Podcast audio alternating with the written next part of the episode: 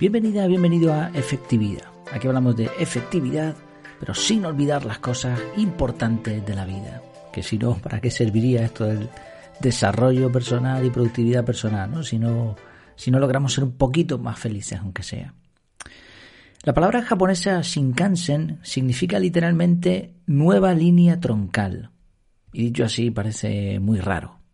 Pero si te digo que se refiere al famoso tren bala de Japón y su red ferroviaria, se entiende algo mejor. De esta palabrita viene un efecto, el efecto Shinkansen. La explicación es algo que dijo un tal Mikawa. Si quieres que un tren vaya 10 kilómetros por hora más rápido, añade más caballos de fuerza al motor. Pero si necesitas que pase de 150 a 300, tienes que pensar completamente diferente. Hoy hablamos de cómo usar el efecto Shinkansen para gestionar crisis. Antes de nada, como últimamente sabes, eh, estamos a punto, a punto del tema de la academia. Si todo va bien, si hay el apoyo suficiente, en breve comenzaré con una academia de desarrollo personal que creo que puede ser súper interesante y en donde nos vamos a formar juntos por un precio además pues muy económico para todo lo que incluye y vamos a poder desarrollarnos como es debido, ¿no? Entre todos vamos a conseguir pues cositas, trucos, nos vamos a unir, vamos a unir nuestras fuerzas para seguir avanzando un poquito mejor cada día. Eh, me han preguntado por los cursos Flash. No sé si he explicado bien este concepto. Estos cursos son cursos más sencillos que el curso que tengo del método CAR, que es bastante, bastante amplio, aunque se puede hacer en una semana o cosas así. Pero estos cursos Flash se pueden hacer en mucho menos tiempo. Y la idea que tengo es crear cursos que vayan directos al grano, que se puedan hacer a lo mejor en, un par de horas. Así de sencillo, que solucionen temas muy concretos. Por ejemplo, toma de decisiones. O por ejemplo, cómo ahorrar. O cosas así, que después la aplicación evidentemente corre de cargo de cada uno de nosotros, pero lo que es la explicación del curso sea flash, sea rápido. Creo que pueden tener mucha potencia que aunque sean cortos a mí me van a requerir mucho trabajo, pero no tanto en tu caso si finalmente te anima. Eh, los títulos de los cursos, bueno, en efectividad.es puedes ver ya algunos de los cursos que están pensados, algunos ya los he empezado, así que ojalá y pueda acabarlos. Bueno, pues vamos con el tema de hoy. ¿Qué es Shinkansen? Pues se trata de una filosofía de cambio y podríamos decir que es el contrario de Kaizen. En Kaizen se habla de mejora continua, hay quien habla del 1% mejor cada día, de un poquito cada día, de aprovechar ese efecto de bola de nieve o de interés compuesto también, ir mejorando poquito a poquito. Si tú eso lo repites todos los días, venga, todos los días, un poquito, un poquito, al final consigues unos resultados increíbles, a largo plazo, evidentemente. Esto en dos días, en una semana, no se nota nada, pero poco a poco puedes conseguir mucho. Pero al contrario de Kaizen, Shinkansen busca el cambio radical y rápido. O sea, no tiene nada que ver, es lo contrario. Y la historia viene de la época en que Japón salió de una tremenda guerra con un montón de pérdidas. Al contrario de lo que sucedería en otra civilización, los japoneses comenzaron a reconstruir el país a una velocidad inaudita. Tanto es así que empresas que tenían sucursales en Japón veían cómo los empleados locales, allí en Estados Unidos o en Inglaterra, o en países europeos se aferraban a la ley del mínimo esfuerzo, mientras que las filiales japonesas, sus colegas japoneses allí daban resultados increíbles comparativamente hablando. Viendo esto, en el año 1993, Jack Welch, de la compañía norteamericana General Electric, pues viajó, bueno, en ese momento, en esos años su empresa pasaba por un momento de crisis, como decíamos, los empleados no querían hacer nada, Así que cogió y, se fue a Japón y conoció al responsable de la empresa en Tokio. Y ahí fue donde el directivo japonés le explicó a su compañero norteamericano eh, cómo el país cambió de mentalidad en los años 60, cuando en particular se quisieron acoger los Juegos Olímpicos de Tokio en el año 64 y el país entero empezó a cambiar todo, su, todo lo que tenían prácticamente y a renovarse hasta lograrlo. Una de las cosas que quisieron arreglar fue la red de trenes. Este señor Mikawa explicó que si quieres que un tren aumente su velocidad máxima en 10 kilómetros, basta con hacer algún ajuste. Pero si lo que quieres es un cambio radical de 150 a 300, entonces tienes que rediseñarlo absolutamente todo. Es decir, si quieres resultados distintos, muy distintos, no puedes pretender hacerlo lo mismo, hacerlo igual que siempre. Y tampoco puedes simplemente aplicar cambios al sistema que ya tienes. Lo que tienes que hacer es romperlo todo y repensar cada pieza. El resultado será lo mismo que antes, pero diferente. ¿Ves este dilema que hablan del barco de Teseo, me parece que era? Creo que sí, el barco de Teseo, no sé, los que tienen de filosofía seguro que, saben de lo que hablo. Si tú eh, a un barco le quitas todas las piezas y vuelves a unirlas, ¿será el mismo barco o es un barco distinto? Bueno, pues aquí hablamos de eso, hablamos de que si tú tienes una red ferroviaria y un tren y quieres que pase de 150 a 300 kilómetros por hora, pues tienes que quitar las vías, poner otras vías diferentes, quitar esta parte del tren, etcétera. Lo que termina siendo es un tren, es una red ferroviaria con un tren, pero es completamente diferente. La historia detrás del desarrollo es fascinante y si te gusta el tema hay un artículo muy bueno en Wikipedia. Voy a rescatar algunas ideas interesantes no solo de este artículo, sino de una pequeña investigación que he hecho, porque me llamó muchísimo la atención lo que los japoneses han logrado con el tren bala, que ha llegado a ser un, icono del país prácticamente. Por ejemplo, eh, la historia inicial es cuando el gobierno japonés dio órdenes a la Japan Railways la compañía ferroviaria de Japón, para que encontrara la forma más rápida de conectar Tokio con Osaka. La propuesta de los ingenieros era un tren que viajaría a una media de 100 kilómetros por hora, que era bastante para la época. Y eso lo convertiría en, en, una, en uno de los trenes más rápidos del mundo. Pero los ejecutivos pidieron, para sorpresa de los ingenieros, un tren el doble de rápido. Y esto parecía imposible. Para conseguirlo, los ingenieros sabían que tenían que pensar de forma distinta, ya no valía con hacer arreglillos. Sabían que tenían que cambiar las dimensiones de las vías, los túneles, vencer la resistencia al viento, etcétera, etcétera. Y de ahí salió ese tren bala. Actualmente el tren bala traslada más de 150 millones de personas al año a altas velocidades y, ojo al dato, sin haberse registrado ningún accidente mortal en toda su historia. Este ya es un dato interesante. Vamos a ver varios, varios puntos muy interesantes. Otro tiene que ver con la eficiencia japonesa, eso del tiempo, ¿no? Lo tienen muy claro. El margen de retraso admitido es de un promedio de 8 segundos. Actualmente el tren bala puede alcanzar una velocidad de 360 km por hora y hay nueve líneas en total que cubren prácticamente todo el país. Aquí en España todavía están intentando hacer algunas de esas líneas y, bueno, qué envidia, la verdad.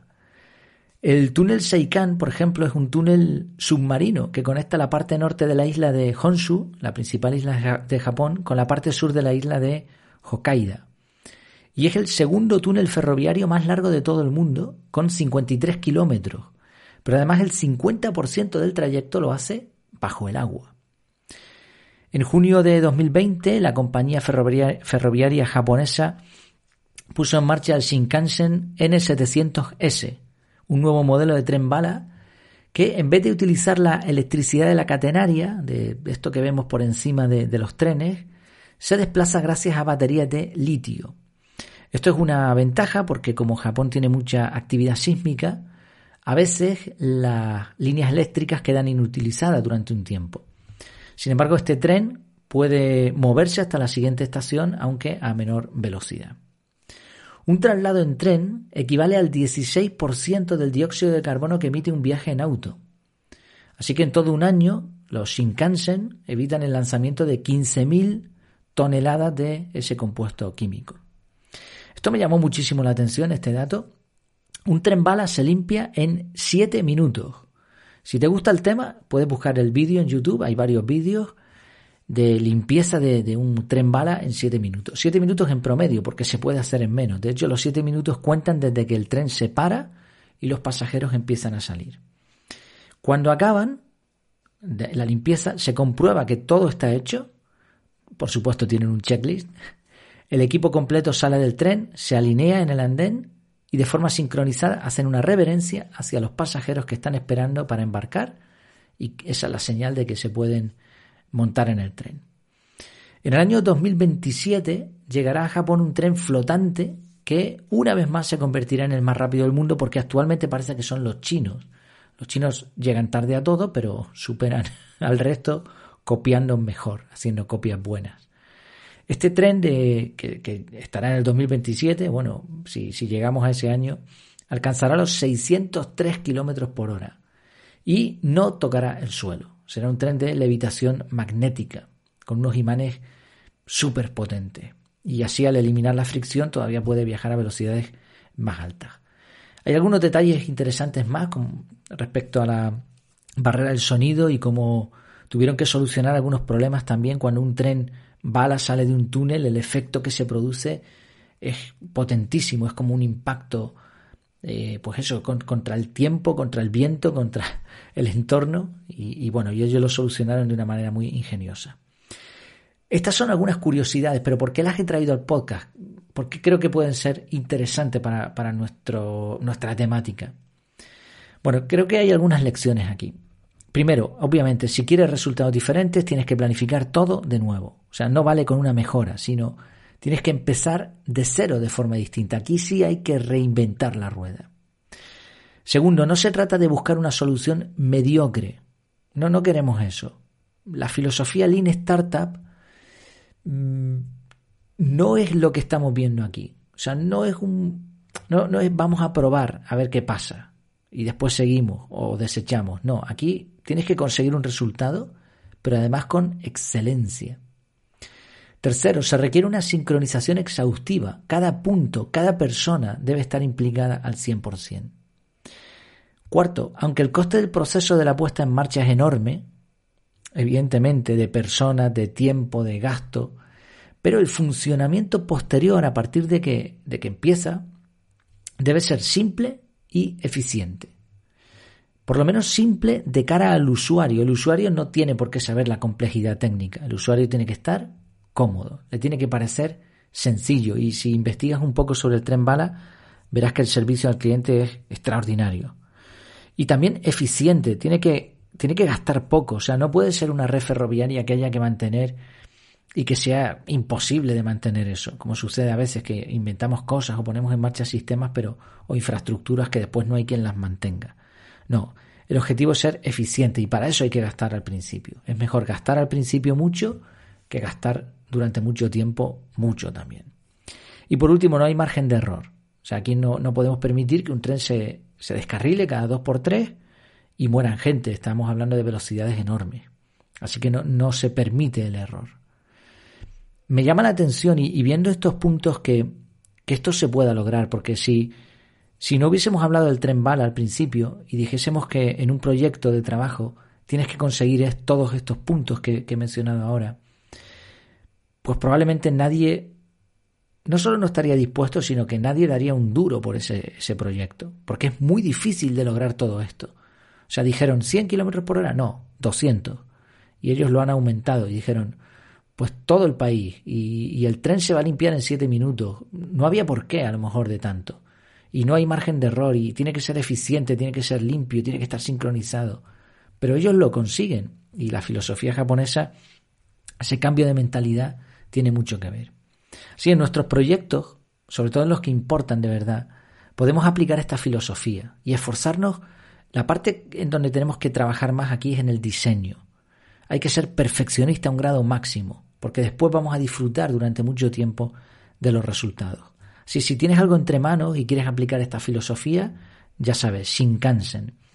De todas formas, ambos sistemas, Kaizen y Shinkansen, Shinkansen, sí, sí, ¿no? Shinkansen, sí. Estaba mirando por si acaso lo estoy pronunciando mal, aunque seguramente en japonés suene mejor que, que como yo lo digo. Bueno, Kaizen y Shinkansen son complementarios. En unas ocasiones hay que usar uno u otro, pero también se puede usar uno después del otro. Se puede usar Kaizen y cuando ya no se logra mejora, porque esto es una de las grandes mentiras de, la productividad personal. Se dice eso del Kaizen y de logra una mejora de un 1% cada día. Y... No, eh, esto tiene un límite. Hay un momento en el que no puedes simplemente seguir mejorando por repetición, ¿no? O sea, hay unos límites naturales de las cosas en donde pues ya no vas a poder lograr más porque el sistema es el que es. En ese momento es cuando entra Shinkansen. Ahora se rompe el sistema y lo hacemos todo de nuevo y mejor, damos un salto y después otra vez de nuevo si quieres aplicas Kaizen y así uno detrás de otro. Así nada, la propuesta que hago es, aparte de que pueda ser más o menos interesante este episodio, ¿por qué no lo pones en práctica en alguno de tus proyectos, en la empresa, en algo de tu casa, en no sé, en lo que quieras? Al menos es interesante sobre todo el saber que no todo es mejora continua y que también puedes utilizar este otro sistema. Shinkansen y Kaizen, dos palabritas japonesas que seguro que nos gustan mucho. Kaizen es más conocida, pero podemos utilizar la otra también y contársela a nuestros amigos. Por cierto, hablando de excelencia, estaba pensando en este episodio si yo puedo aplicar esa excelencia a lo que estoy haciendo, a mis contenidos y demás. Y lo cierto es que ahora mismo no puedo. Pero lo conseguiré en la academia, pues ese es el objetivo. Mi objetivo es que en poco tiempo pueda lograr algo excelente. No una tontería y más por internet, no unos contenidos más que los podrías encontrar en cualquier sitio, ¿no? Quiero lograr algo, algo más, algo que sea un conjunto de herramientas que permitan a, a más personas potenciar ese desarrollo personal. Pues muchas gracias por tu tiempo, por tu atención y hasta la próxima.